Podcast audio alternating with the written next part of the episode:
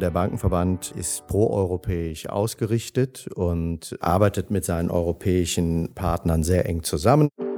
Wir können uns vorstellen, dass dann also in der nächsten Legislaturperiode zum Beispiel auch eine Reform des Rechtsrahmens für Verbriefungen angegangen wird, um hier auch weitere Anreize zu schaffen, die sich dann auch positiv auf die Finanzierung der Transformation auszahlen dass es sich lohnt, auch zu den Wahlen zu gehen und motivierte Abgeordnete nach Brüssel schickt, weil einfach sehr, sehr viele wichtige Vorhaben anstehen. Psst, Bankgeheimnis. Herzlich willkommen zu einer neuen Folge von Bankgeheimnis, dem Podcast des Bankenverbandes zur Finanzierung der Wirtschaft. Heute schauen wir auf das politische Geschehen in der EU und auf das Büro des Bankenverbandes in Brüssel. Mein Name ist Friederika Böhme und ich bin hier im Bankenverband Referentin in der Volkswirtschaft. Und mein Name ist Hendrik Hartenstein, ich leite die Unternehmensfinanzierung. Der Bankenverband ist an drei Standorten vertreten, zunächst mal in Berlin und dann in Frankfurt und in Brüssel. In Brüssel werden viele Gesetze beschlossen, die gerade für den Finanzsektor besonders wichtig sind. Wir wollen heute die Arbeit des Bankenverbandes in Brüssel und auch die komplexen politischen Prozesse innerhalb der EU besser verstehen. Wo liegen die Aufgaben des Bankenverbandes in unserem Büro in Brüssel? Und welche Besonderheiten der Interessensvertretung gibt es denn im europäischen Umfeld? Und natürlich auch, was sind denn aus Sicht der Banken derzeit die wichtigsten Vorhaben der EU? Darüber sprechen wir heute mit einem Kollegen aus dem Bankenverband, und zwar mit Kolja Gabriel, der bei uns die Themenbereiche Europa und Internationales verantwortet. Herzlich willkommen, Kolja Gabriel. Du leitest bei uns im Verband die Themenbereiche Europa und Internationales und führst seit zehn Jahren unser Büro in Brüssel. Wir freuen uns sehr, dich heute hier in Berlin bei uns im Studio zur Aufnahme des Podcasts begrüßen zu dürfen. Ja, das freut mich auch. Vielen Dank. Herzlich willkommen, Kolja.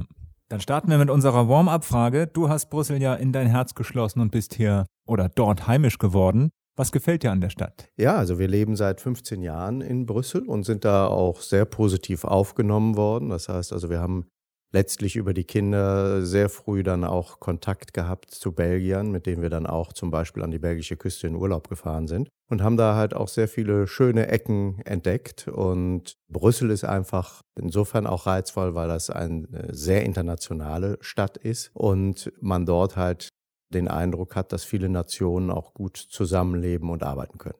Das klingt wirklich spannend. Wir würden gerne einmal darauf schauen, was macht denn eigentlich der Bankenverband in Brüssel? Also was sind so die Hauptaufgaben unseres Büros dort? Also tatsächlich äh, sind wir so ein bisschen der kleine Verband im Verband. Das heißt also, äh, unser Fokus ist auf der Interessenvertretung und das fängt damit an, dass man das Monitoring abbildet, dass man also verfolgt, was sich in den EU-Institutionen tut, ob neue Gesetzesinitiativen gestartet werden oder irgendwelche anderen Vorhaben auf den Weg gebracht werden.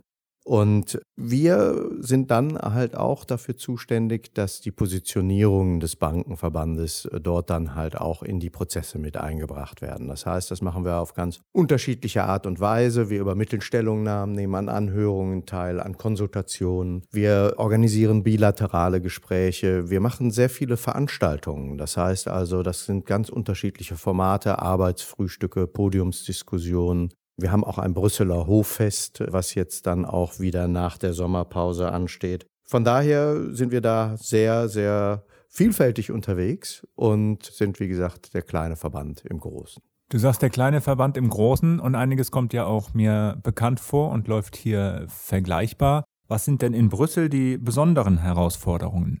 Ja, in der Tat, da sieht es noch mal ein bisschen anders aus als auf nationaler Ebene. Auf Brüsseler Ebene ist man dann eine äh, nationale Stimme unter vielen. Dort kommen die ganzen unterschiedlichen Märkte zusammen und dort kommt es dann auch tatsächlich darauf an, gemeinsame Positionen zu erarbeiten und sich dann halt in diesen Prozessen auch auf Kompromisse zu einigen. Und der Bankenverband ist proeuropäisch ausgerichtet und arbeitet mit seinen europäischen Partnern sehr eng zusammen. Das macht er zum einen mit der Europäischen Bankenvereinigung, der IBF, in den verschiedenen Gremien. Das macht er aber auch mit vielen anderen nationalen Bankenverbänden, zum Beispiel aus Ländern und Märkten wie Frankreich, Italien, den Niederlanden und vielen, vielen mehr.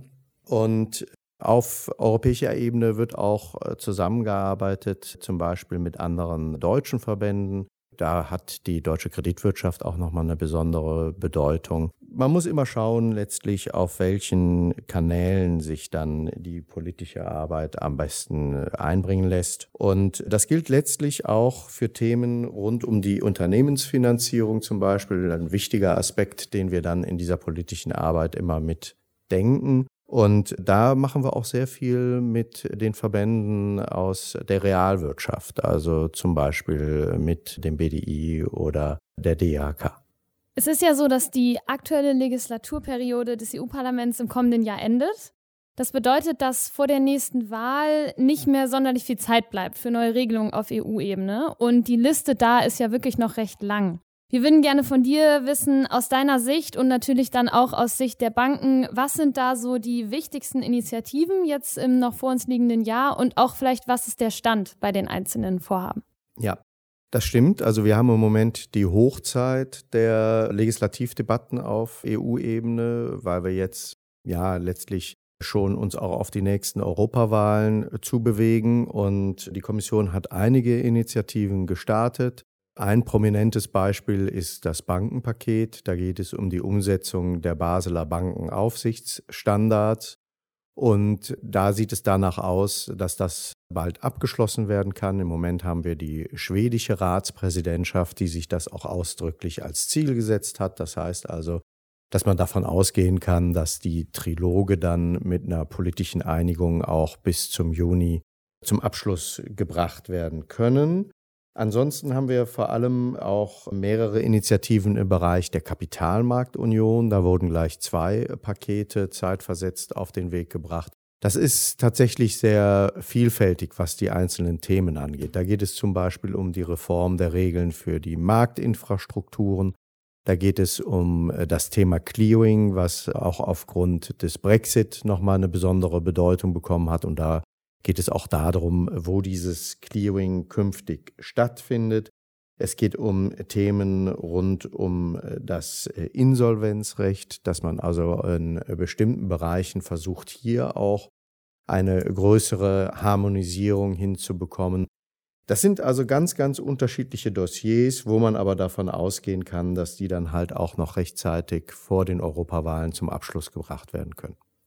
Das sind ja dann jetzt Vorhaben, die gerade schon verhandelt werden. Was steht denn da noch auf der Liste? Also was kommt denn noch bis zur Wahl? Ja, die Europäische Kommission hat noch ein paar Legislativvorschläge auf der Agenda und da geht es zum Beispiel um das Thema Krisenmanagement und Einlagensicherung, was nochmal reformiert werden soll, aber es geht auch um die Retail Investment Strategy, wo es um strittige Themen auch rund um Provisionen zum Beispiel geht und nicht zuletzt auch die Einführung eines äh, digitalen Euro, wo die Europäische Kommission an einem Rechtsrahmen arbeitet.